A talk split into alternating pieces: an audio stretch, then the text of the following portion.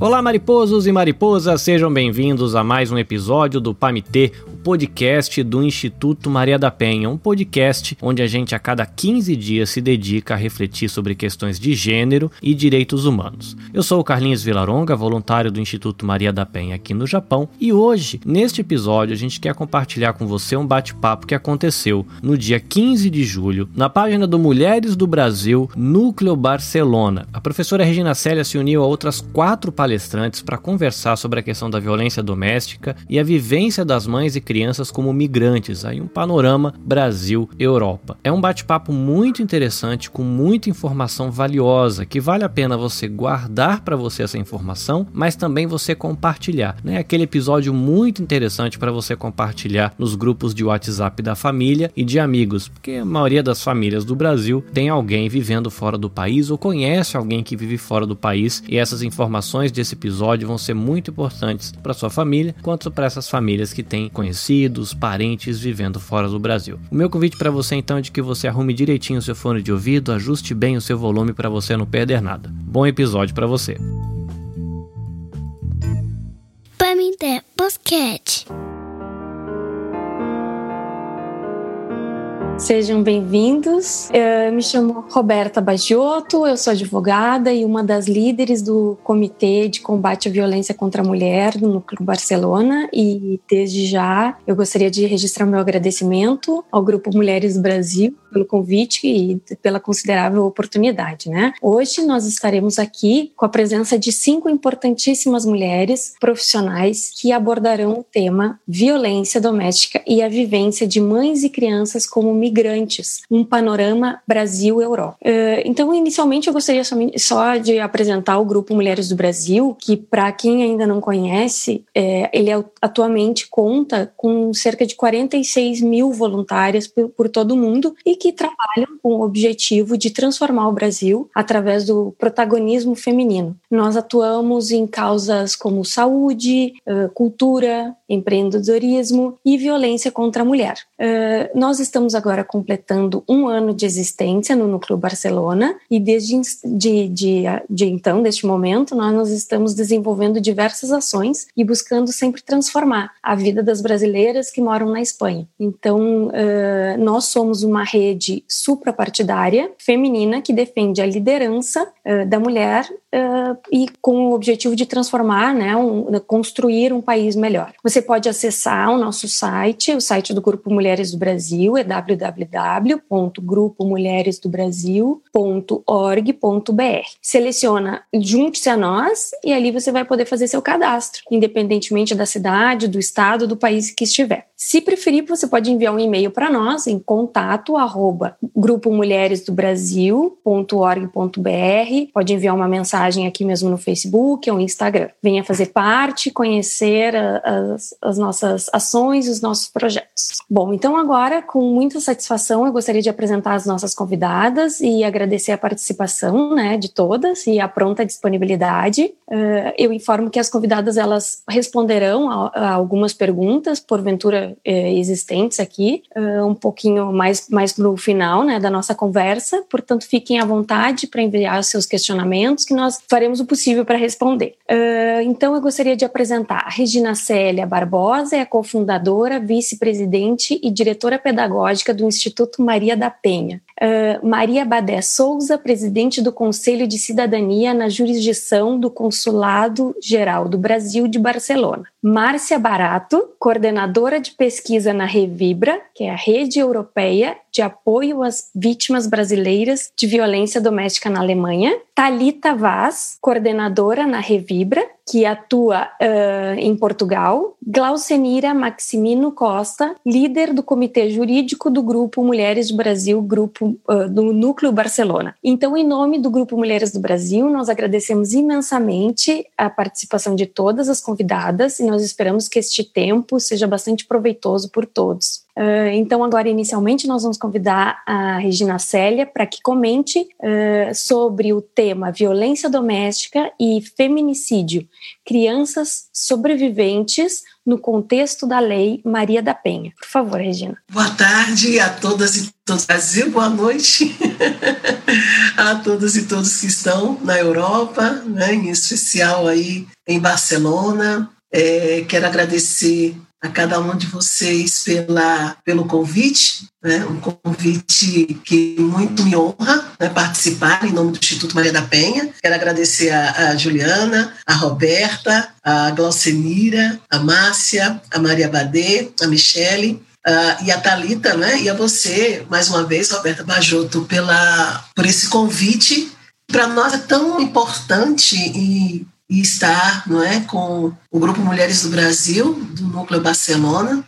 E, ao mesmo tempo, quero registrar admiração por vocês, mulheres que brasileiras que estão na Europa, mas que não se esqueceram não é, da sua identidade, da sua raiz, focadas na luta do enfrentamento pela violência, não se esquecem, não se desligaram é, da, do nosso cotidiano, é, que é um cotidiano difícil, né, desafiante, né? temos muitas conquistas, é bem verdade, muitas vitórias, é bem verdade, mas é, são muitas lutas que nós travamos aqui e vocês, na verdade, são uma ponte, né? uma ponte, um canal de segurança para mulheres brasileiras que estão aí, mulheres e crianças. E para falar sobre esse tema, é, eu sei que vai ter o controle do tempo, então muitas coisas eu vou deixar para um próximo, uma próxima rodada. Mas primeiro a gente falar desse contexto, não é, que fantástico do surgimento da Lei Maria da Penha através da, da do desafio e da decisão que uma mulher, não é,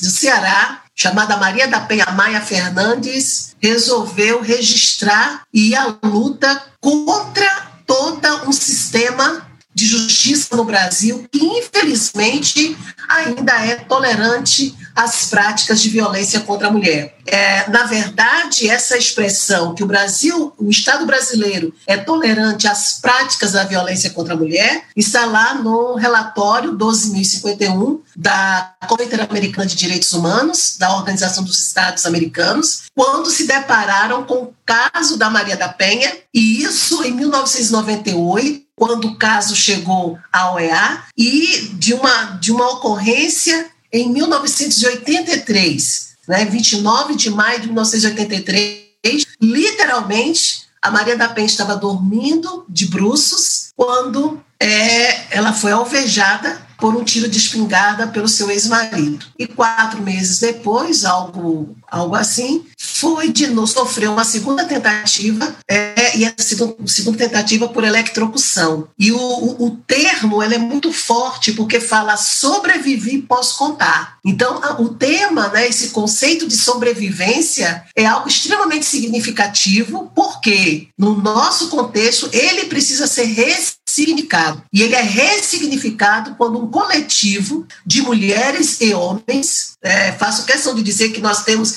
nessa na trajetória homens que estão não é também fazendo parte dessa luta, a gente precisa deixar isso claro, fazendo parte desse, desse corpo de inventar violência contra a mulher. E só os sobreviventes podem contar né, nas suas narrativas o dano que uma violência doméstica uh, provoca que dano ele traz. E principalmente as mulheres mães, mulheres que têm filhos, na perspectiva de que quando nós, nós vamos fazer a contabilidade de mulheres assassinadas, pela violência doméstica, nós vamos ter uma, uma análise de projeção aritmética. Entretanto, quando nós vamos fazer uma, uma, um levantamento estatístico da projeção de órfãos, de mulheres, mulheres foram assassinadas, essa projeção ela é geométrica. Então, se eu tenho cinco mães assassinadas em uma semana, eu não tenho cinco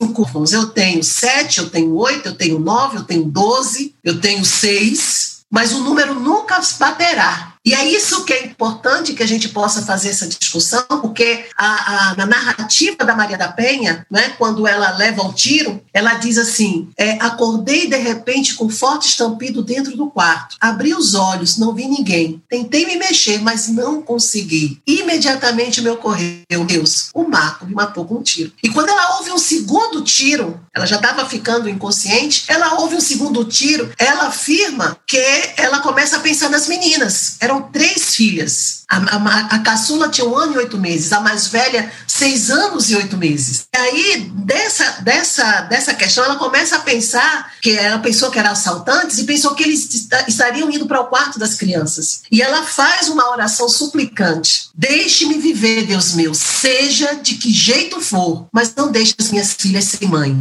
Essa, essa narrativa, essa expressão da Maria da Penha, eu posso dizer a vocês, até por uma intuitivamente, é um clamor universal de todas as mães que estão diante da morte, da violência doméstica. As mães, quando elas, as mulheres mães, quando elas começam a vivenciar um processo progressivo de violência, elas deixam de pensar em si mesmas e passam a pensar nos filhos, inclusive suportando violência por conta dos filhos. Ela vive buscando uma forma, nesse, nesse momento de, de, de, pensamento, de projeção, como ela pode garantir uma vida melhor, saudável, fora daquele contexto. E ela não quer sair de qualquer jeito, ela não quer sair de qualquer maneira, porque ela começa a pensar que ela está preparada, algumas infelizmente se culpam, ela merece aquela violência, mas os filhos não. Infelizmente, muitas mulheres se culpam pela violência que sofrem. E aí, quando a gente fala desse, desse trabalho maravilhoso que as mulheres do Brasil fazem aí na, na Europa, que nós brasileiras fazemos aqui, se unindo a um movimento, a um ativismo que não é um ativismo de subversão, não é um ativismo contra homens, mas contra autores de violência. E, ao mesmo tempo, contra a, um processo de negligência persistente do Estado. A Maria da Penha levou 19 anos e seis meses para que o seu caso fosse resolvido, ou seja, houvesse a, a, o julgamento, houvesse a sentença e a, condena, a condenação e a sentença.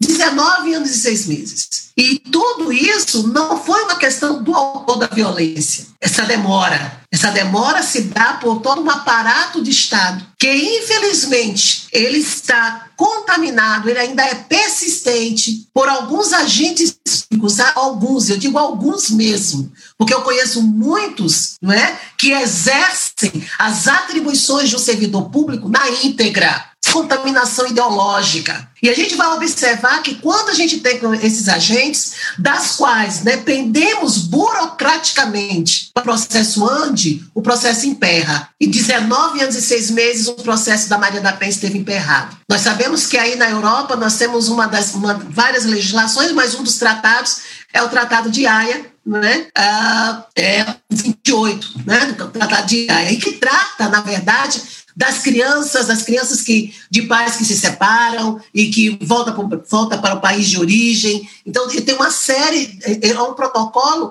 que ele é complexo, não só no seu entendimento, mas na sua aplicabilidade. Entretanto, nós precisamos dar efetividade a esse, a esse protocolo, tanto quanto o, o, a Lei Maria da Penha, que alcança mulheres que estão no exterior através do 108. E também o Estatuto da Criança e do Adolescente, que ontem, no dia 13, fizemos 30 anos do Estatuto da Criança e do Adolescente. Entretanto, nós vamos observar que, quando se trata de órfãos, não sei se vocês vão concordar, e se houver outros exemplos, por favor, a gente tem oportunidade para esclarecer aqui, a legislação ela parou. Órfãos agora só, só eles são tocados quando se fala sobre adoção, não é? Em especial, deu uma, uma, uma profusão midiática, porque aumentou, não é? o número de casais homoafetivos que adotam crianças, ok, mas com relação ao dano, com relação à estrutura humana dos órfãos, nós temos poucos estudos, pelo menos poucos estudos que deem visibilidade a tal tema. E a minha preocupação, que é exatamente uma das, da, das bases da, da, da tese que estou desenvolvendo e que é mote também do trabalho que o Instituto Maria da Penha faz, é sobre a invisibilidade dos órfãos, de mulheres mães vítimas de violência doméstica. A Lei Maria da Penha, dia 7 de agosto, fará 14 anos. É uma lei que ainda está, ainda estamos descobrindo uma melhor eficiência para aplicar esta lei. A lei é uma lei que ela é inovadora, a terceira, né?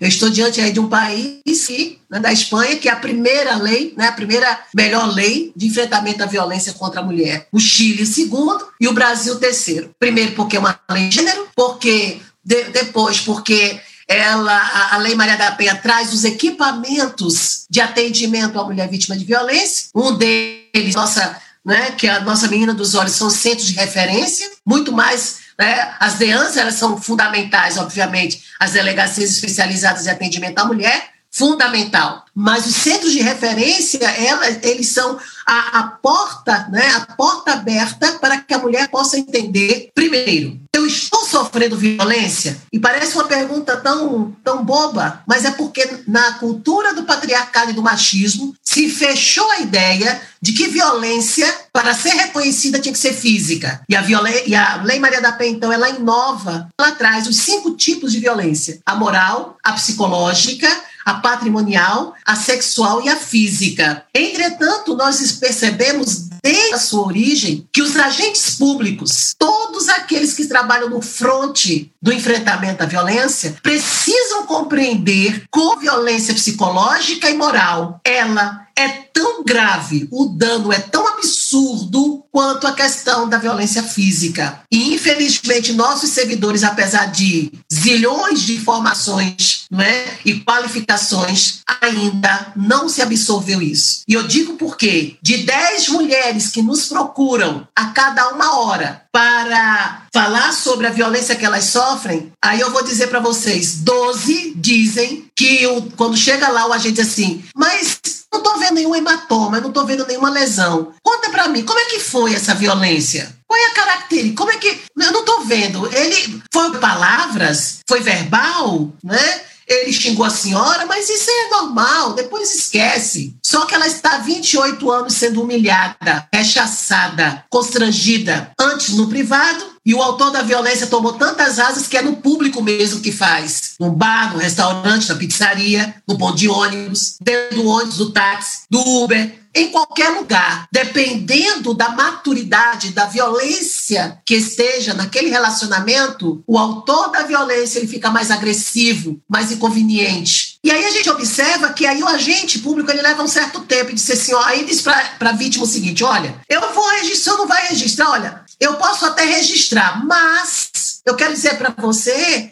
que se por acaso se por acaso a senhora tivesse uma lesão, se a senhora tivesse algo que expressasse mais, aí no instante seria rapidinho. E aí a vítima se frustra. Ocorre o seguinte: eu acho que eu já estou com o tempo terminando, mas eu, eu vou só querer registrar isso. A gente está aí um grupo como eu disse, que está invisível, um segmento que está invisível e que é ao mesmo tempo, não é, protagonista em todo esse contexto. São os filhos que acompanham alguns desde o ventre, desde o ventre, e que ao acompanhar esta vida, né, da violência da mãe, ali já se sofre o dano de pelo menos três tipos ou quatro tipos dessa violência direta contra a mulher, porque eles sofrem também a violência psicológica, eles sofrem também a violência moral, eles sofrem também a violência patrimonial, porque quando o autor da violência né, ele, ele reduz, não é? Ele impede que a, a, a mulher em situação de violência tenha, dan, tenha uh, acesso a alguns bens de consumo, até mesmo alimentação, a criança também está sofrendo com isso. E a violência física. Algumas, infelizmente, a violência sexual, porque há companheiros, pais ou padrastos que abusam sexualmente daquela criança. E algumas, então, têm uma vida em comum de violência com as mães. E aí, é, qual é a minha, qual é o cerne da minha discussão? O cerne da minha discussão são as mulheres que, depois de ouvir a Roberta Baju, Glaucenira, né? Depois que ouve cada uma de nós aqui, a Michelle, tantas de nós, falando, denuncie, deu basta. Nós, nós vamos com você, vamos lá na delegacia. Tudo bem. Aí essa mulher é o documento, o Estado agora vai protegê-la, essa era é o objetivo, até o processo se terminar, e essa mulher então é assassinada. De quem é a responsabilidade agora dos órfãos que ficaram? Porque agora ela tem um documento. Se não há denúncia, não há crime. É o que dizem alguns. Tudo bem. Mas agora ela está com um documento. Três pessoas ficaram agora sem a mãe. Uma criança de cinco, uma de oito e uma criança de doze. Aquela que está mais próxima e que teve o maior tempo de vida com a mãe, a tendência, né, especulativamente falando, é que sofre mais. É que vai sofrer por mais tempo. Talvez até não dê para a gente mensurar o nível de dor que cada um tenha, não é? É muito subjetivo. Mas existe um dano ali profundo. Para aquelas que denunciaram e que estão com boletim de ocorrência, estão com a medida protetiva, essa criança está numa condição de orfandade anunciada. É um dos conceitos que eu estou, que eu defini. A orfandade anunciada é exatamente enquanto não houve todo o processo, não houve todo um trabalho com o autor da violência, e ela ainda está exposta, aquela criança está sob a condição de orfandade anunciada. Depois que, infelizmente, houver o assassinato, nós vamos ter aí um outro processo que é mais duradouro, que eu estou chamando de ressentimento cívico. E o que é o ressentimento? Dependendo da maturidade daquela criança, ela vai perguntar o seguinte: mas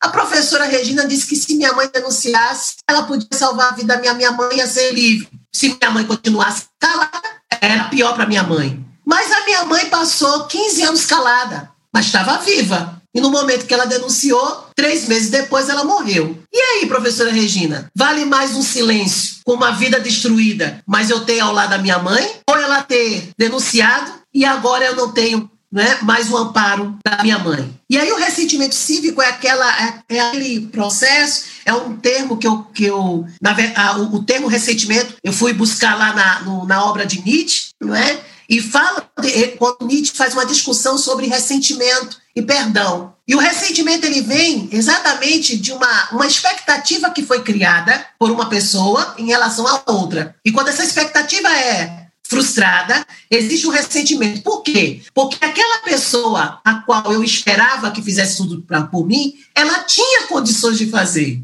Condições materiais ou condições até emocionais. Mas não fez. Não fez por negligência, não fez porque perdeu o time, porque esqueceu, uma série de situações, mas não fez. E aí eu estou transpondo esse conceito, esse sentimento, para a questão da criança ou do adolescente. O ressentimento cívico é, é um ressentimento agora contra o Estado, contra to todos aqueles que tinham condições de fazer algo e não conseguiram impedir o assassinato da mãe. Principalmente quando as evidências na investigação apontam para uma questão de negligência, que começa desde o documento que foi engavetado. Ah, a gente vai entregar a medida protetiva para ele. A gente vai entregar, gente está procurando. Quando o oficial reunir 50 medidas protetivas a gente vai entregar dele, né? Tem isso também, né? E aí o ressentimento cívico é quando a, a criança ou adolescente começa, começa a nutrir uma frustração e um ressentimento contra o Estado, consequentemente tem dificuldade em respeitar a norma,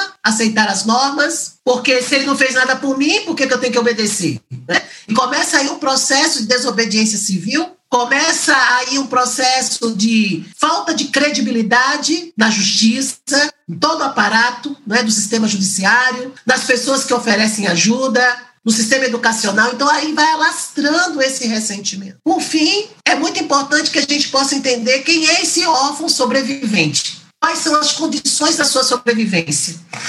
Como nós podemos alcançá-lo? Como nós podemos é, é, mapear esses órfãos? Porque eu não estou pedindo aqui uma política de Uh, como é que eu posso dizer? Uh, vamos, vamos remunerar ou vamos dar uma, uma pensão. Por que eu sou contra uma pensão, contra isso? Porque nossa cultura ainda é de um machismo e de um machismo que muitas vezes ele encontra cúmplices para que aquela prática continue. Se houver pensão nessa história, indenização nessa história, a criança de 5 tem um valor, a criança de 8 tem outro valor e a criança de 12 tem outro valor. Então, aquele que ficará ou aquela que ficará responsável, se for cúmplice do processo de violência e talvez, talvez, compreendendo o, o, a questão indenizatória, eu não preciso mais continuar essa conversa. Mas nós precisamos definir uma política pública de atendimento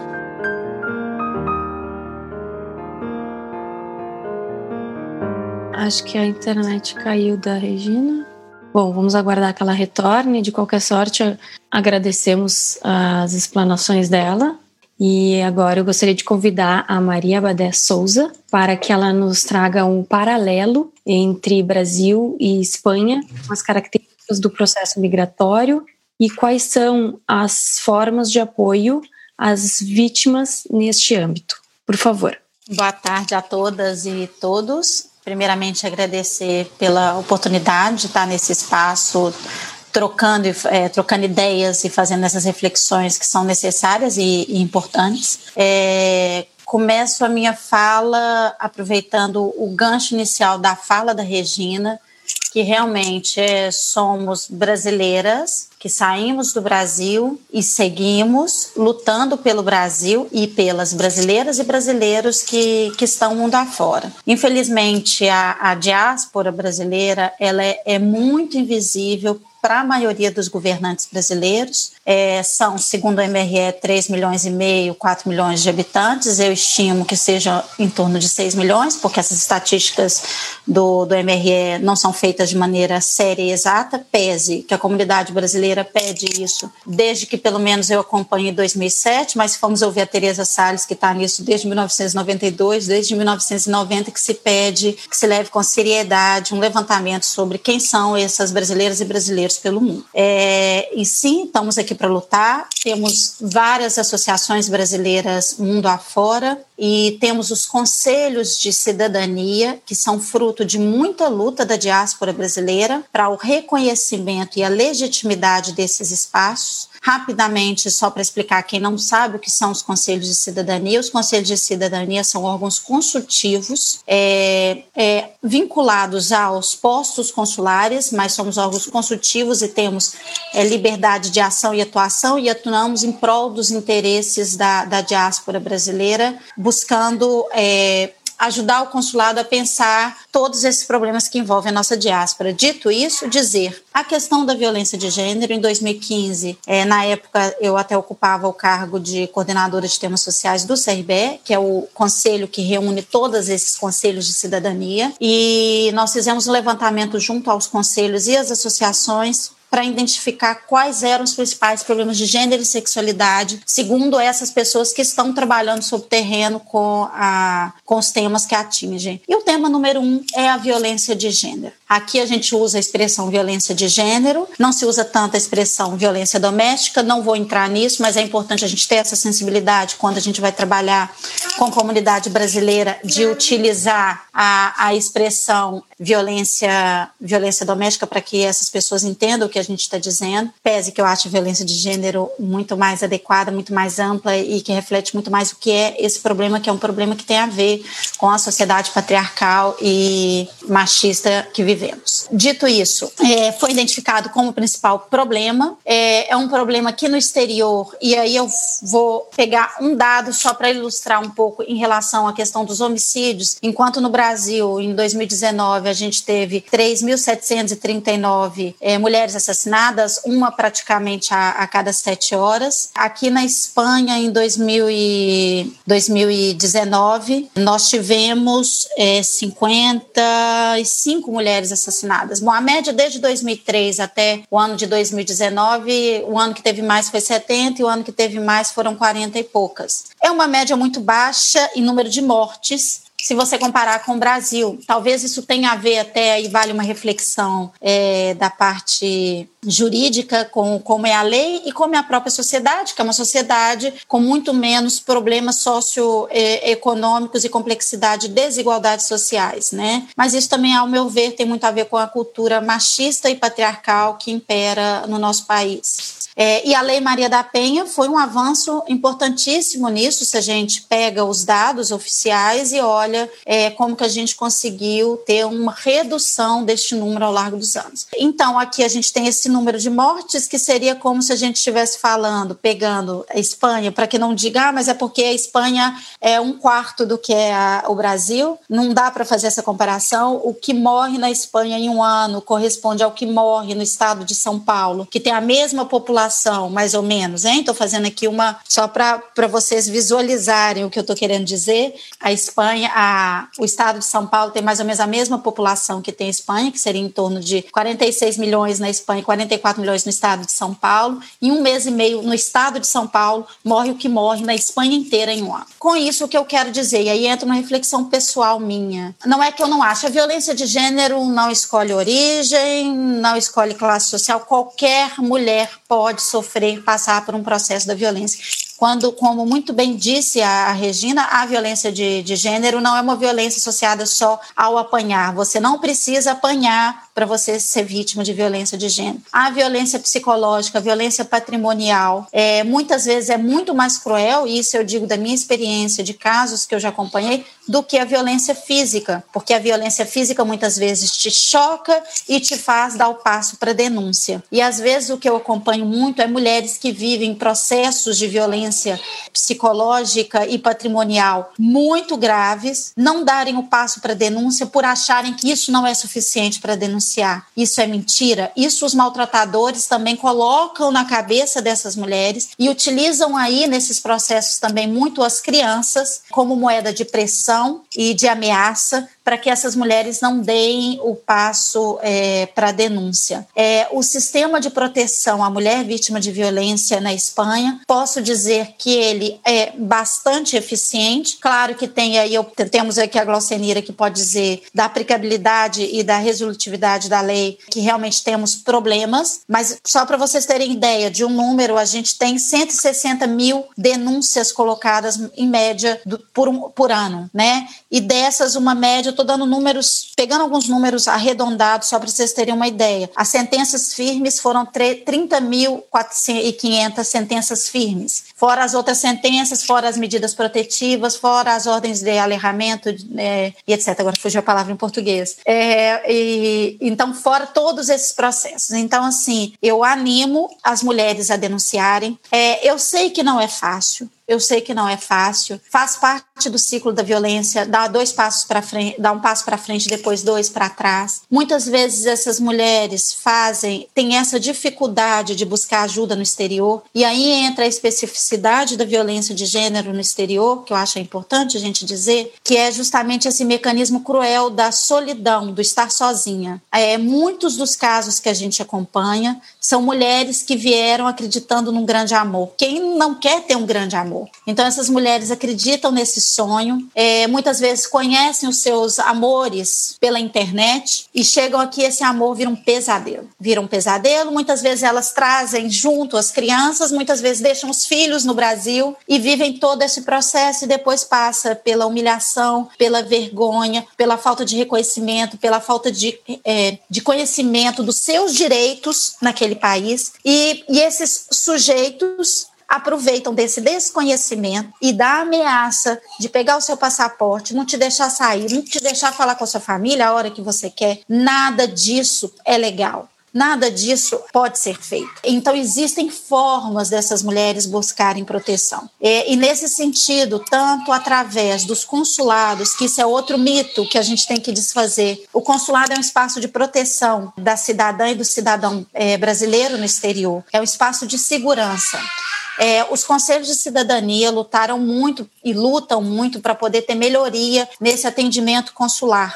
E hoje, por exemplo, em Barcelona e em Madrid, é, nós temos serviços de assistência jurídica, psicológica e social né, e trabalhador social para atender aos brasileiros e ajudar nesse processo orientativo para buscar os serviços locais. Deixei até aqui no fundo o serviço aqui da Catalunha. O número geral da Espanha é o 016, aonde as brasileiras são um dos coletivos que mais ligam para esse serviço de atenção telefônica pedindo informação dos coletivos imigrantes. Então, assim, é, buscar informação, tentar sair da violência é necessário. E, assim, mais que tudo nessa, nessa, nessa minha primeira fala, o que eu gostaria de dizer, não só no caso aqui da Espanha, mas também no caso dos outros países Europa afora, que existem redes potentes como a Revibra, como as várias associações, conselhos e etc., que estão aí trabalhando há anos nesses processos e nesse acolhimento. Então, assim, entre no no site Portal Brasileiros no Mundo, entre no site, entre no site do consulado da sua jurisdição, busque outras associações brasileiras. Muitas vezes você pode buscar uma associação cultural que não vá trabalhar especificamente com isso, mas a partir dela você conseguir saber quem que é ali naquele lugar que vai poder te dar aquele apoio, aquele suporte. Não se sinta só. Vamos dar a mão a essas mulheres que vivem esses processos de violência, ajudar essas mães, muitas vezes com seus filhos, para que a gente não chegue a essa situação situações tristes, que é o que a, a Regina relata, que são os órfãos da violência. O que nós queremos ao oferecer esses trabalhos todos de suporte é justamente que a gente diminua o número de mulheres vítimas mortais da violência. Então, assim, o que depender de mim, estou aqui para. Não precisa ser só na Espanha, temos rede no mundo inteiro. Então, se tiver qualquer mulher brasileira vítima de violência que precisar de ajuda e quiser saber aonde posso posso buscar ajuda e me informar para ver como eu posso sair de toda essa violência que eu estou vivendo. Me ponho à, inteira disposição aí, ajudar a buscar o caminho. Nem sempre sabemos o caminho, mas vamos dar as mãos e vamos ajudar essas mulheres a sair do, do processo de violência aqui no exterior. Não estão sozinhas. Pamité Podcast. Muito obrigada, Maria Badê. Uh, nós passaremos agora a ouvir a Glaucenira Maximino da Costa, que vai comentar a violência doméstica na Espanha e os direitos das mulheres brasileiras migrantes. Por favor. Boa tarde a todas. É um prazer estar aqui entre pessoas tão nobres, falando de um tema que tem a ver com a nossa atividade, né? Uma que era Regina à frente da, do Instituto Maria da Penha e também fazendo esse trabalho científico maravilhoso, que é a preocupação com as mães e os órfãos, é? Realmente é um, é um tema bastante delicado, né? Pensar numa mãe e pensar no órfão. Quantas vezes muitas mães deixaram de apresentar uma denúncia por causa, em detrimento dos filhos, pensando nos, nos filhos, né? Faço isso pelo meu filho, sofro pelo meu filho. Então, um tema muito, muito delicado e que eu, eu creio que a não vai conseguir realizar um excelente trabalho, da, além de, da, da, experiência no Instituto Maria da Penha. A Maria, já, é, que é a nossa companheira no Conselho de Cidadania, falou um pouco sobre sobre, em termos gerais, ela não, não comentou também pela modéstia, mas ela é presidente da Casa da Gente, que é uma organização, é, uma associação que se dedica a apoiar mulheres vítimas de violência. E eu acho que falar, por exemplo, da estrutura legal aqui da Espanha, como o nosso tema é, é a mulher migrante, então eu vou me centrar, a uma, a, além da, das, das, legislações a nível internacional, a nível nacional também, que é, de, de apoio à mulher vítima de violência, a mais importante, inclusive a Regina fez alusão, é a lei 1 de 2004, de 28 de dezembro, que justamente é a Lei de Medidas de Proteção Integral contra a Violência de Gênero. Mas depois dessa lei, nós tivemos com, com a Espanha fazendo parte da, da, da União Europeia, então começaram a surgir também normas a nível internacional que vieram a influenciar a legislação espanhola. Então, um, um dado importantíssimo seria, tivemos uh, em 2007 também aqui na Espanha, a Lei de Igualdade Efetiva de Mulheres e Homens, e depois em 2011 surge é, o convênio o de Istambul, né, de Istambul, que é um marco importante porque é a primeira vez que se produz um, um documento a nível europeu dedicado ao tema da violência, combatendo a violência contra a mulher. E ele, é, na, nas, suas, nas suas linhas gerais, o Conselho de Istambul aconselha aos países firmantes tolerância zero. Eu acho que essa tem que, tem, tem tem que ser o lema que nós temos que adotar. Violência contra violência, tolerância, tolerância zero, seguindo as normas do,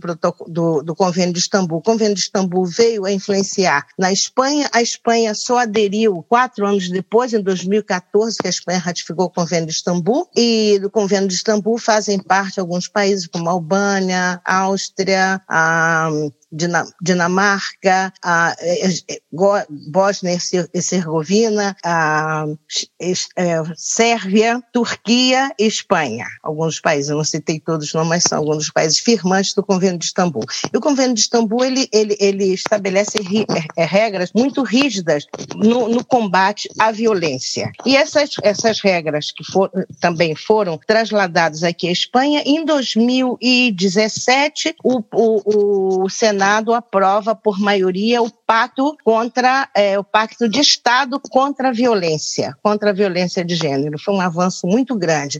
Ah, independente disso, nós temos que pensar, pensando nas mulheres imigrantes, nós temos a lei de estrangeiria. A lei de estrangeiria ela foi, foi promulgada em 2000, do ano 2000, a lei 4 2000, sofreu uma série de modificações, inclusive por força até do próprio Convênio de Istambul, se teve que alterar a lei de estrangeiria para incluir incluir o direito, é, ampliar um, os direitos das mulheres que são vítimas de violência. Então, vamos pensar nas mulheres imigrantes, que eu sei que deve haver, deve haver algumas assistindo aqui a nossa live, a por exemplo, na Espanha, na, a, de acordo com a lei, a lei que rege o, o direito dos imigrantes, nós temos duas situações jurídicas na Espanha. Temos as pessoas que, que são chamados não nacionais, né, que, que são regidos pela lei de estrangeiria, e temos também um decreto, que é o decreto 240 de 2007, que rege a, as relações entre comunitários e seus familiares. Então, se formos falar de, do tema da violência, temos que estar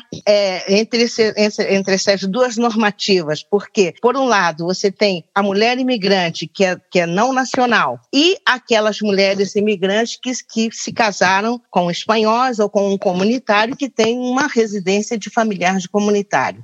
E, é, o conflito ele está presente em ambas situações jurídicas. As mulheres imigrantes que têm que têm residência, que estão em situação regular, não dizemos em situação ilegal, porque ilegal esse termo já foi abolido. Maria sabe que foi uma luta, inclusive, do sindicato dos jornalistas com relação ao termo ilegal. Nada, ninguém é ilegal. Pelo simples fato de nascer, você já é legal. Você está em situação irregular no país. Então, as pessoas que estão em situação irregular têm a seu favor, a lei de estrangeiria e o regulamento dessa lei, que é o, que é o decreto, é o Real Decreto 557 de 2011, que é, é, outorga à mulher que é, é, uma vez verificada que ela é vítima de violência, então ela tem direito a uma autorização de residência provisória, independente do tempo que leve aqui na Espanha. Pode ter acabado de chegar à Espanha, foi vítima de violência, apresentou a denúncia ou usou o telefone, o 016 ou 012 para denunciar e vai, vai a uma, a uma, a uma a comissaria e apresenta uma denúncia formal e é expedido uma ordem de, à vista da, da, da, da, que houve a violência, se expede uma ordem de proteção, assim como na Lei Maria da Penha também, na Regina tem a lei de proteção, também é, se expede uma lei de proteção. Com essa, com essa medida, e a mesmo que não tenha a, a medida, mas com um simples, um simples relatório que aqui se chama informe do Ministério Fiscal, fiscalia aqui é a promotoria no Brasil, né, que se chama fiscal, do Ministério Fiscal, então com isso já é suficiente para que ela possa solicitar uma residência que tem, que tem caráter de preferência na concessão dessa residência, entra na ordem de preferência a concessão dessa residência, e essa mulher, essa concessão de residência é extensiva aos filhos menores de idade, compreendidos entre né, 0 até 18 anos, são menores, e também também até alguns maiores, dependendo da situação, ou, ou, ou, que se tiver algum filho incapaz também. Essa, essa residência é extensiva e essa mulher pode trabalhar por conta lei ou por conta própria. Além disso, com as, a, todas as prerrogativas estabelecidas na lei de 2004, que é a Lei de Proteção Integral, que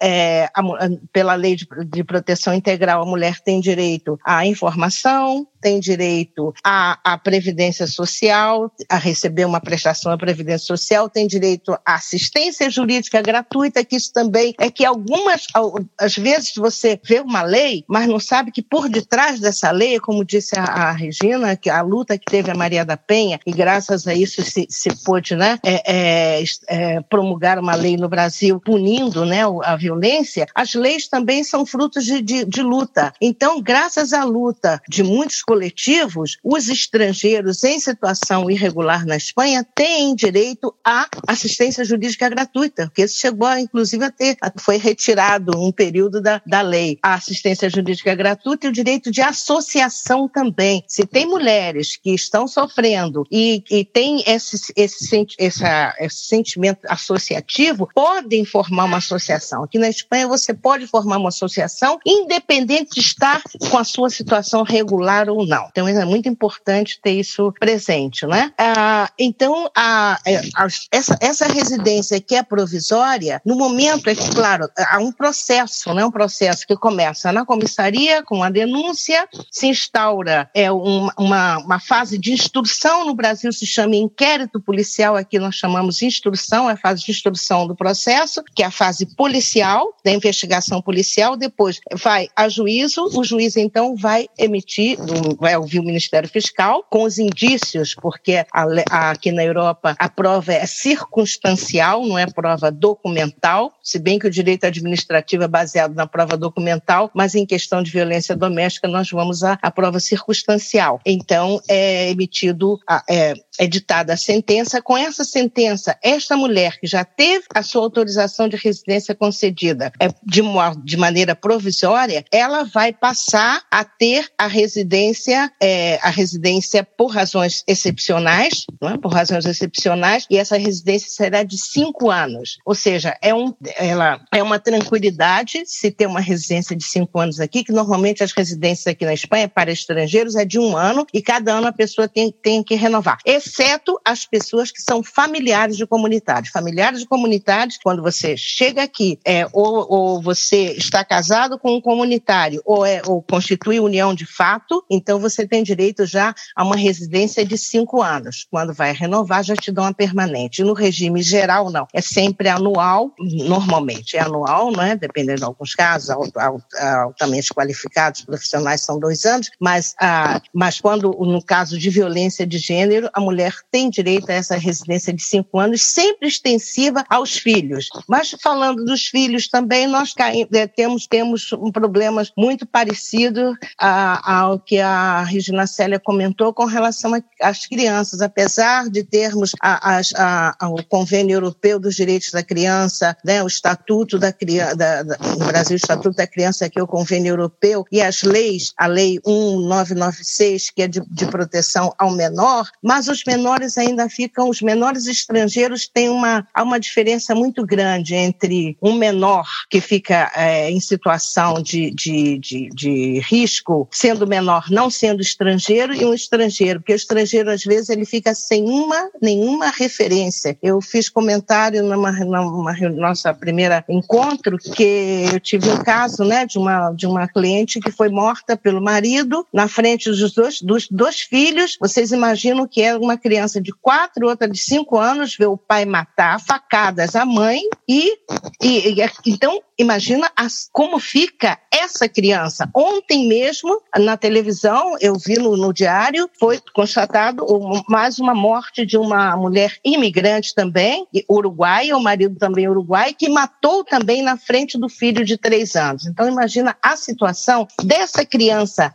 estrangeira que não tem nenhuma referência, porque se você está no Brasil, morre, vem o pai, vem a mãe, vem uma tia, e aqui você não tem ninguém. A solidão aqui é é em dobro. Então, nós temos, acho que a gente tem uma responsabilidade muito grande como pessoas que estamos tentando é, é, trazer um lenitivo ou tentando lutar também para melhorar as condições da violência contra a mulher e, e, contra a mulher e contra as crianças também, porque as crianças sofrem muito aqui é muito comum o, o, o tema dos abusos que as mulheres, muitas mulheres brasileiras se casam com, com, com, com europeus e trazem os filhos, e às vezes trazem filhas muito bonitas, muito novinhas, e o marido já começa, porque as, as brasileiras normalmente têm muitas que têm moças de 30 anos com filho, filhos de, de, de, de 12, de 13, né? Então, chego aqui, eu, eu já eu presenciei isso na, na minha, no meu exercício, durante o meu exercício profissional, de ver claramente que aquele homem estava tentando é, é, é, justamente um, conquistar a, a conquistar, está, que havia um certo interesse por parte dele, como, como padrasto, né, na, na, na filha dessa, dessa, dessa brasileira. Então, é muito, e às vezes a, a, a, o adolescente sofre isso ser calada. Eu acho que nós estamos também num caminho muito interessante, o grupo de mulheres. Eu, eu estou muito feliz de fazer parte do, do grupo de mulheres do Brasil, porque há essa preocupação atual com as adolescentes. As, as adolescentes estão sofrendo muito muito e está havendo um problema muito sério de um alto índice de violência entre as adolescentes. Hoje também foi morta mais uma mulher em, em Madrid. Ontem foi aqui em Barcelona, num bairro aqui do centro, no Raval, essa uruguaia, e hoje outra que foi morta em Madrid, ou seja, é o normal. Né? Então isso eu acho que nós tínhamos que, eu acho que a existe a lei, é uma lei, por exemplo, a lei 2004 foi uma referência a nível mundial. O, o, o o convênio de Istambul também, pela, pela forma como obrigava aos Estados firmantes a, a combaterem com mais rigidez. A própria Espanha, que já, que já, já for, foi feita uma série de reformas do próprio Código Penal, endurecendo as penas para os, os, os agressores, porque no, a última reforma do Código Penal, que é de 2015, equipara a violência à tortura. Então, isso é muito importante. A pena, normalmente, de zero, de seis a seis meses a dois anos. Mas é necessário medidas muito mais eficazes, porque no momento, esse, esse processo até chegar ao final, até obter a sentença, nesse processo é que acontece a, a, a, a tragédia, porque 80% das mulheres que são mortas aqui na Espanha tinham ou tinham denunciado os seus, os seus companheiros ou tinham ordem de afastamento.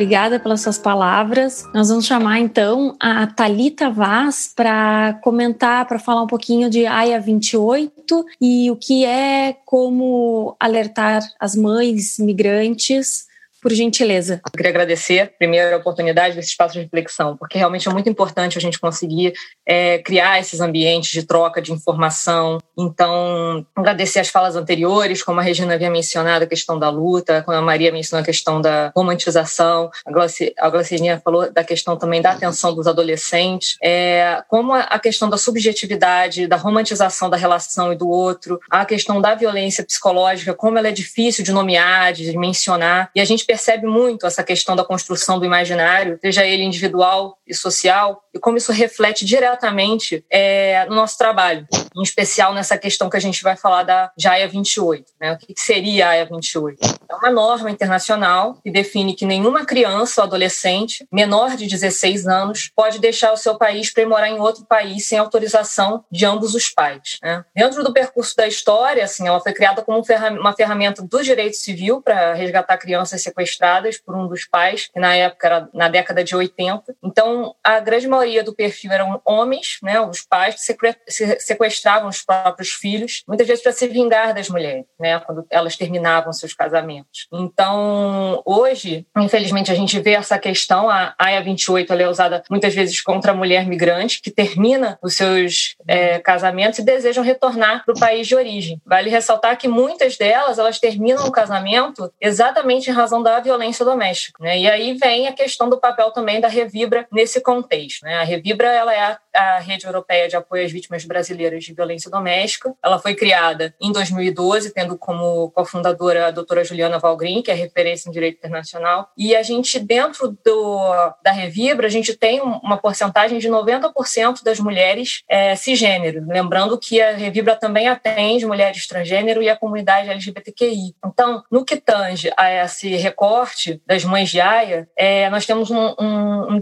direcionamento é, especial relação à Revibra, porque nós percebemos que as dúvidas elas, elas eram reiteradas, então a gente fez uma compilou informações para que dentro desse contexto da mãe mulher migrante ela tivesse maiores esclarecimentos. Para isso, então, a gente criou uma cartilha e um vídeo é, no mês do Dia das Mães desse ano, e também está disponível em inglês, com parceria com o coletivo Mães de Aia, que a gente teve esse objetivo mesmo de capilarizar a informação com essa premissa que a gente tem da prevenção, né, que a informação ela previne traumas. Realmente a cartilha ela vem especificando ponto a ponto, é especial, por exemplo, uma que a questão da autorização de viagem, que é uma autorização de viagem é um documento, autorização de residência é outro documento. A autorização de viagem ela é temporária, ela tem prazo, ela tem destino, né? A autorização de residência ela é definitiva. E é bom perceber que com um ponto de atenção que ah, a autorização de viagem ela não substitui a autorização de residência. E a gente percebeu que há essas essa, essas questões, essas. Né? Então,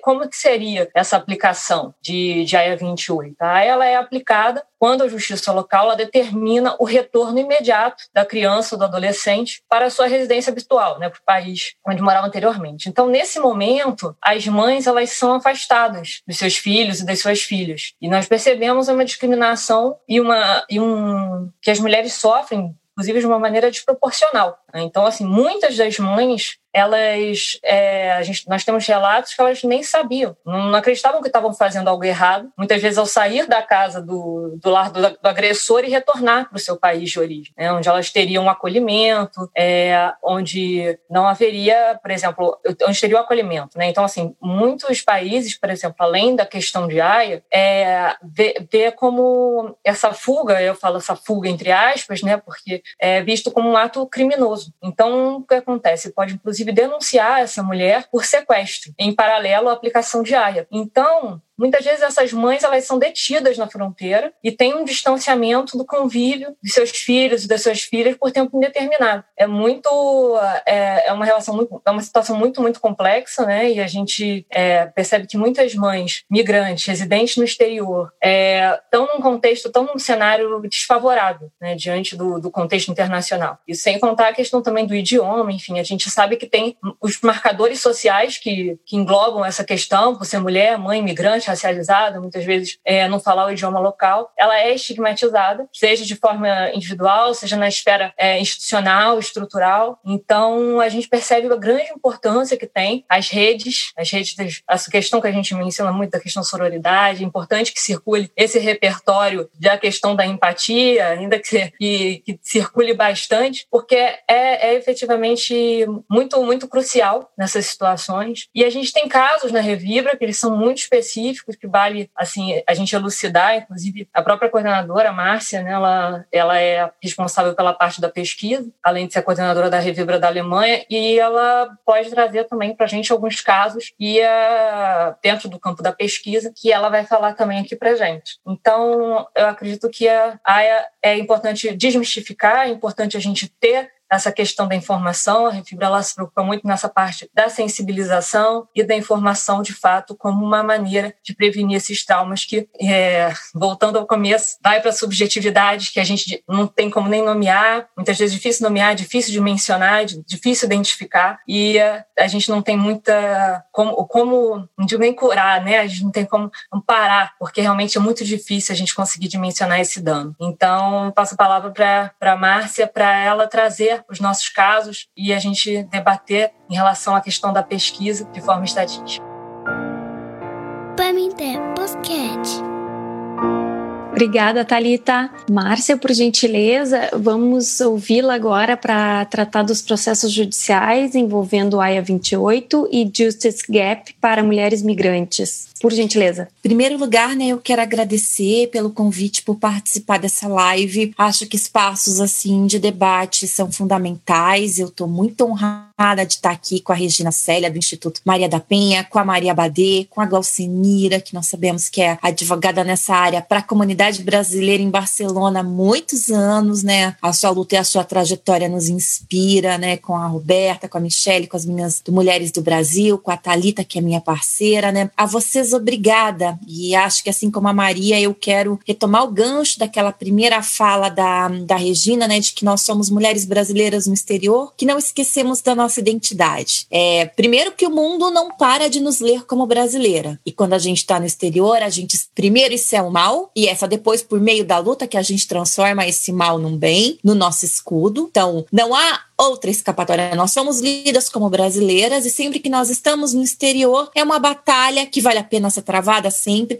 fazer com que ser lida como brasileira seja uma coisa boa, seja uma coisa positiva. Acho que as mulheres que estão aqui nessa sala têm bastante sorte, mas por que, que eu falo disso? Porque muitas das mulheres brasileiras, mães brindantes com que nós tratamos, têm a infelicidade de enfrentar nos processos judiciais o problema de ser lida como brasileira. Você tem aí nem tanto uma questão de legislação, porque felizmente nos últimos 20 e nos últimos 30 anos a legislação internacional, tanto nos planos nacionais e regionais e nos tratados internacionais de direitos humanos andou bem. Não andou tudo aquilo que nós ativistas queremos, mas andou bem, nós temos conquistas. Mas quando chega na hora das decisões individuais, ser mulher, ser mãe, ser migrante, ser racializada, tá numa condição de vulnerabilidade social, ainda são todos elementos que podem acarretar desvantagens e discriminação sérias contra mulheres que estão nesses processos de tentar se libertar de relacionamentos abusivos e precisam fazer a disputa das guardas dos seus filhos. É,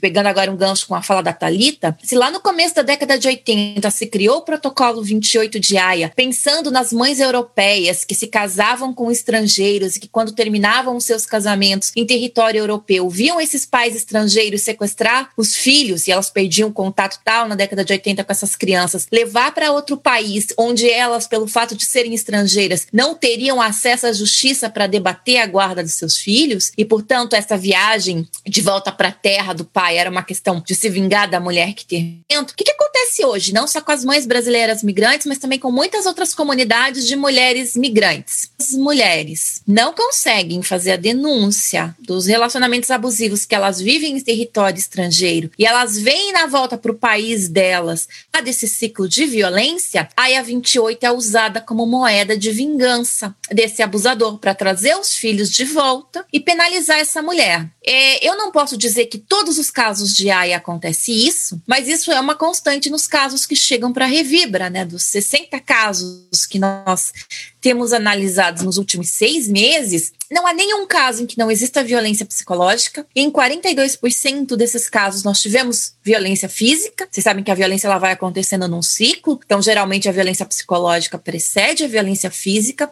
Muita violência administrativa. Essas mulheres têm seus passaportes, seus documentos retidos. Muita violência financeira. Essas mulheres não têm acesso a qualquer tipo de é, conta bancária ou dinheiro que ela possa administrar de forma autônoma. A Revibra já atendeu casos casos de mulheres em que eram empregadas, trabalhadoras, estavam no mercado de trabalho, e era o companheiro que o companheiro que também era o agressor que recebia o salário dela. E assim, essas são todas as camadas de obstáculos que vão se sobrepondo para muitas mães e imigrantes. E claro, a mensagem da Revibra é uma só: não volte para o Brasil sem você denunciar essa violência doméstica onde você sofre. Não volte para o Brasil sem ter disputado o direito de guarda e de visita dos seus filhos, porque o caso das mães que são separadas das suas crianças é real, ele existe, deixa traumas profundas na identidade, no coração e na alma dessas mulheres, mas também dessas crianças e adolescentes, né? E hoje a gente vai falar aqui de Justice Gap, que em bom português seria, né, o fosso da justiça. O que quer falar assim que entre a legislação que deveria proteger as mulheres e a aplicação existe um fosso? Não é um trajeto pavimentado em que uma mulher agredida faz a denúncia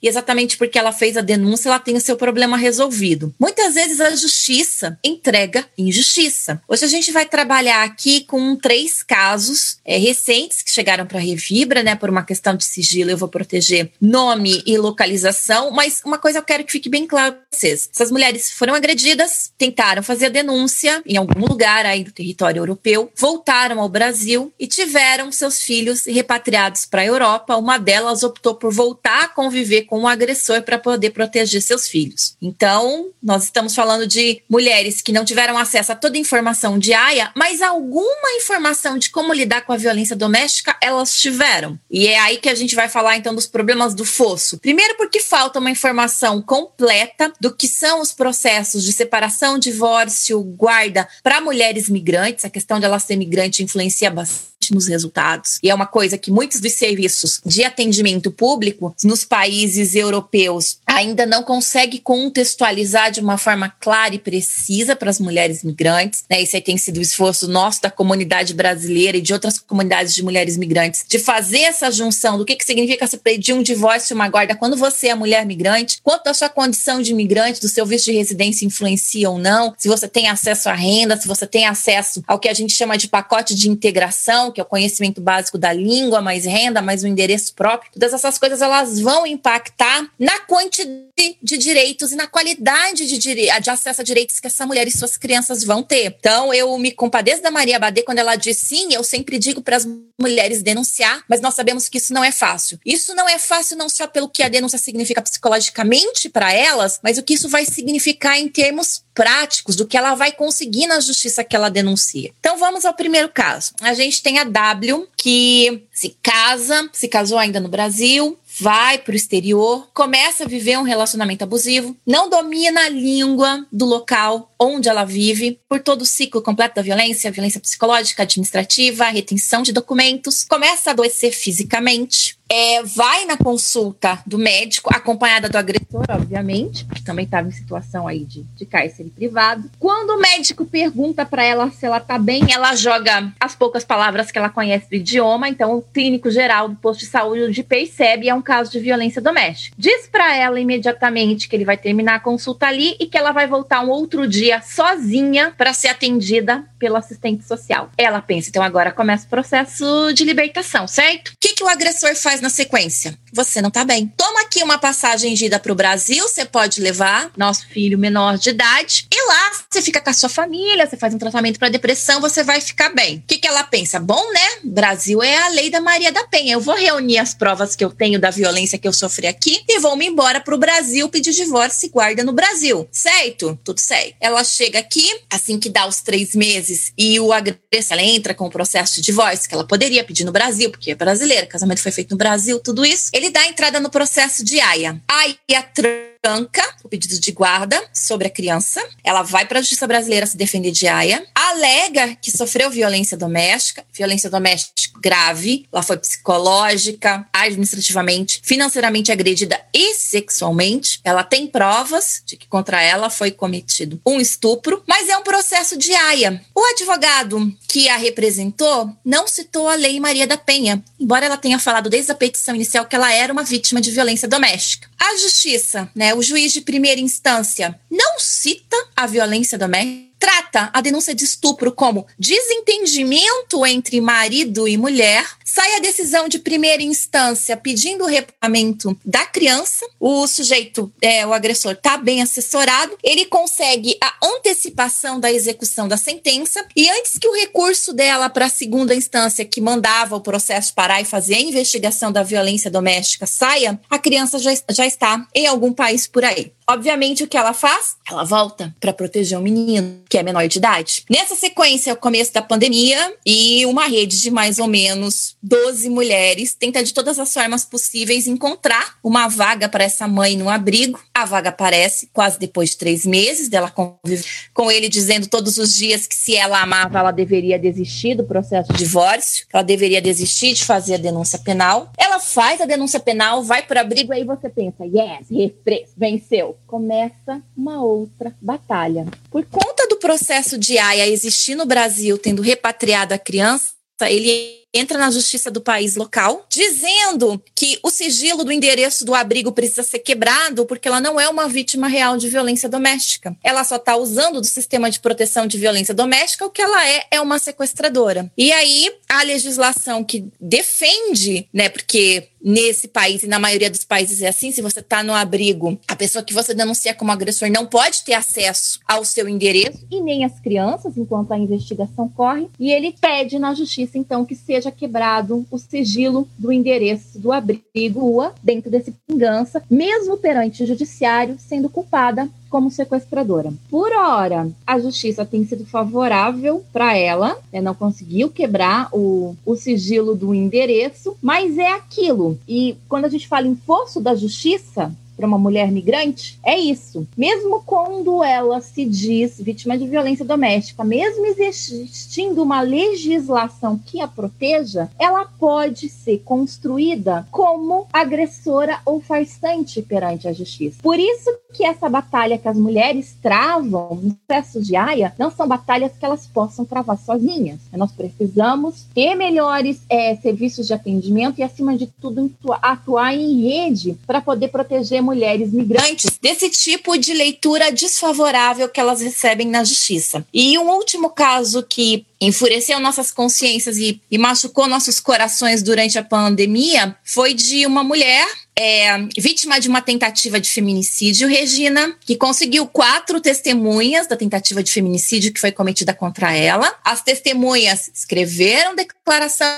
de próprio punho, tudo regularizado, bonito, de que a pessoa ameaçou ela de morte perante tais e tais pessoas. Brasileira migrante, vai, faz a denúncia, também está no abrigo, está disputando a guarda do filho. O que, que uma juíza mulher escreve sobre esse fato? De novo, num país em que existe a legislação, um único fato de ameaça de agressão não é suficientemente sério para afastar o pai de uma criança, de um bebê de menos de um ano. Essa questão vai ser resolvida penalmente, mas esse pai ainda tem direito à guarda criança, porque essa mãe imigrante não tem endereço fixo, ela está no abrigo em plena pandemia, isso não é saudável para o bebê. Então, de novo, você tem a legislação de proteção, você construiu a rede, essa mulher está disputando no judiciário e o fato dela ser mulher migrante faz com que aquilo que está assegurado para ela na lei seja recusado perante o judiciário. E essas são situações difíceis de lidar, mas que as ativistas, né, as profissionais que trabalham para a comunidade de mulheres migrantes precisam estar atentas, porque essa ainda é a realidade judicial dos processos no Brasil, na Europa, quando se trata de mulheres migrantes, Convenção de Haia 28 e violência doméstica. Claro que há esperança, nós estamos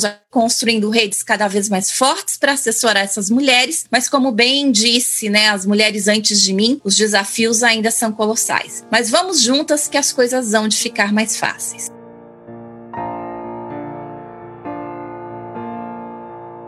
Muito obrigada, Márcia. É, eu gostaria de agradecer imensamente a presença de vocês. A gente sabe que o tema é bastante amplo, teríamos muitas horas de conversa aqui, com todo o conhecimento, toda a experiência de vocês. De qualquer forma, a gente agradece muito pelo tempo disponibilizado. Ainda a gente espera que vocês possam retornar num segundo momento para a gente continuar essa conversa. Contamos muito com, com a presença de vocês. Obrigada por terem dividido esse tempo com, conosco. E eu convido então todos, todos vocês que estiverem aqui conosco a conhecerem, quem não conhece o grupo, a conhecer nossas redes sociais, acessar o site para conhecerem nossas programações, os eventos do Grupo Mulheres do Brasil. E se você quiser fazer parte também, pode mandar uma mensagem para gente, acessar o site uh, www.grupomulheresdobrasil.org.br, que aqui cada mulher conta, então nós uh, adoraremos uh, recebê-las uh, e responder as mensagens, se necessário,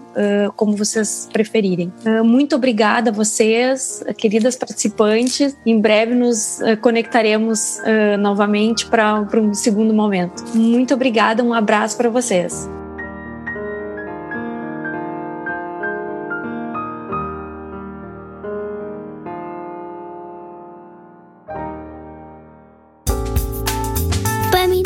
Podcast. Antes de terminar esse episódio, eu quero lembrar você que a cada 15 dias você encontra o Pamitê no Deezer, no Spotify, no Google Podcasts, Apple Podcasts e outros agregadores de podcasts que utilizam o Apple Podcasts como sistema de busca. Você também pode acompanhar o Pamitê, se você preferir, seguindo a página do Pamitê no Facebook.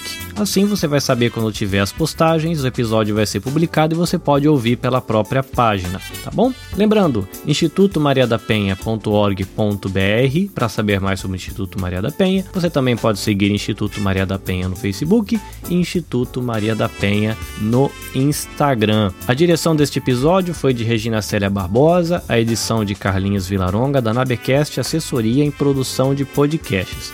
Para você conhecer os outros podcasts que estão ligados à nossa rede, fica o convite para você visitar nabecast.jp ou buscar na becast.jp nas redes sociais. E não esquece de dar uma conferida na descrição do episódio para você conferir o link para as organizações que foram citadas aqui no episódio. A gente espera poder contar com a sua companhia no próximo episódio. Boa quinzena para você, até a próxima, sayonara!